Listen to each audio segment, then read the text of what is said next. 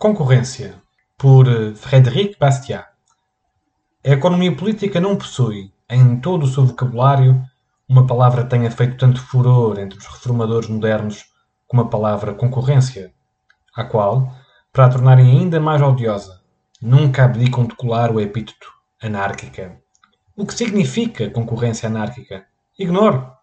O que poderíamos colocar no seu lugar? Também desconheço. Consigo bem ouvir que se me grita organização, associação. Veja o que é que isso significa. Temos de nos entender de uma vez por todas. Tenho, enfim, de saber que tipo de autoridade estes escritores pretendem exercer sobre mim e sobre todos os homens à face da terra. Pois, na verdade, reconheço apenas uma, a da razão. Se eles a tiverem. Então, querem privar-me do direito a usar o meu próprio discernimento quando se trata da minha existência? Desejam privar-me da capacidade de comparar os serviços que presto com os que recebo? Será que pretendem que eu atue sob a influência da coerção por ele exercida e não sob a minha inteligência? Se me deixarem a minha liberdade, a concorrência mantém-se. Se me atirarem, serei apenas seu escravo.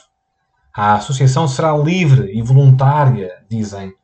Ora bem, mas então cada grupo de associados será para os outros grupos o que os indivíduos são hoje uns para os outros. E teremos ainda concorrência a associação será integral. Ora, isto vai para lá da brincadeira. Que dizeis? Que a concorrência anárquica está atualmente a zoar a sociedade.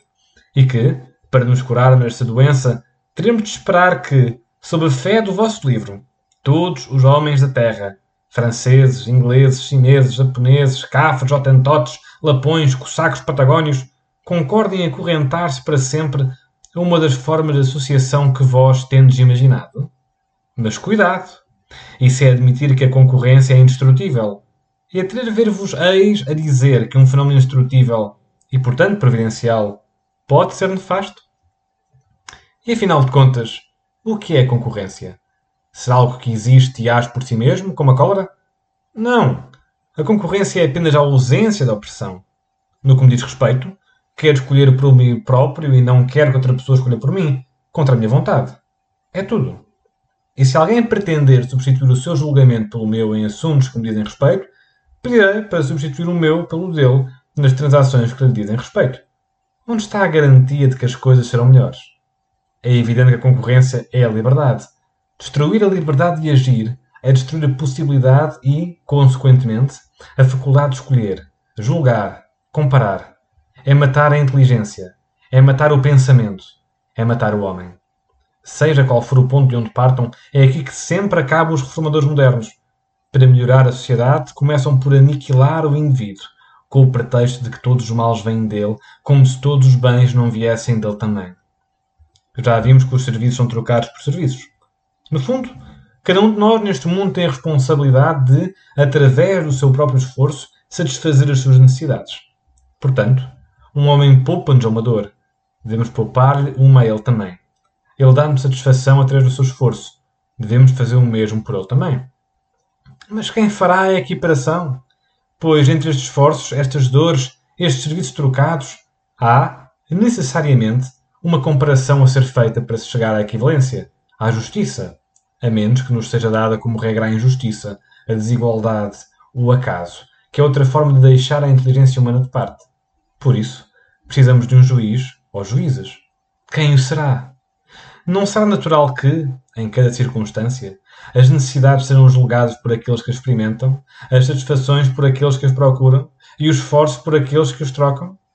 E será que nos propõem seriamente que esta vigilância universal das partes interessadas seja substituída por uma autoridade social, até mesmo a do próprio reformador, encarregada de decidir sobre as delicadas condições destes inúmeros intercâmbios em todas as partes do globo? Não vemos que isso seria criar o mais falível, o mais universal, o mais imediato, o mais inquisitorial, o mais insuportável, o mais real, o mais íntimo e, digamos, felizmente, o mais impossível de todos os despotismos que o cérebro de um pachá ou de um mufti poderia alguma vez conceber? Basta saber que a concorrência não é outra coisa senão a ausência de uma autoridade arbitrária como juiz de intercâmbios para disso concluir que ela é indestrutível. A força abusiva pode certamente restringir, contrariar, frustrar a liberdade de trocar como a liberdade de andar. mas não pode mais aniquilar uma do que a outra, sem com isso aniquilar o homem. Sendo assim, resta saber se a concorrência serve à felicidade ou à desgraça da humanidade, uma questão que remete a esta. A humanidade é naturalmente progressiva ou fatalmente retrógrada? Não tenho medo de dizer. A concorrência, a que poderíamos muito bem chamar liberdade, apesar da repulsa que suscita e dos discursos com que é perseguida, é a lei democrática por natureza. É a mais progressista, a mais igualitária, a mais comunitária de todas aquelas a quem a Providência confiou o progresso das sociedades humanas. É esta lei que, sucessivamente, traz para o domínio comum o gozo de bens que a natureza parecia ter concedido gratuitamente apenas a certas regiões. É ela também que faz cair em domínio comum todas as conquistas com que o gênio de cada século amplia o tesouro das gerações que o seguem, deixando assim apenas obras complementares trocadas entre si, sem conseguirem obter, como desejariam, uma recompensa pela contribuição dos entes naturais. E se estas obras, como sempre acontece no início, têm um valor que não é proporcional à sua intensidade, continua a ser a concorrência, que, pela sua ação discreta mas incessante, traz um equilíbrio sancionado pela justiça, e mais exato, do que aquele que a falível sagacidade de uma magistratura humana tentaria em vão estabelecer. Longe de atuar como é acusada, no sentido da desigualdade, pode afirmar-se que é assim a ausência de concorrência, que qualquer desigualdade fictícia deverá ser imputável. E se o fosse é mais profundo entre o grande lama e um pária do que entre o presidente e um artesão nos Estados Unidos, é porque a concorrência, ou a liberdade, comprimida na Ásia, não o é na América. E é por isso que, enquanto os socialistas veem na concorrência a causa de todo o mal, é nos ataques que ela recebe que devemos procurar a causa perturbadora de todo o bem.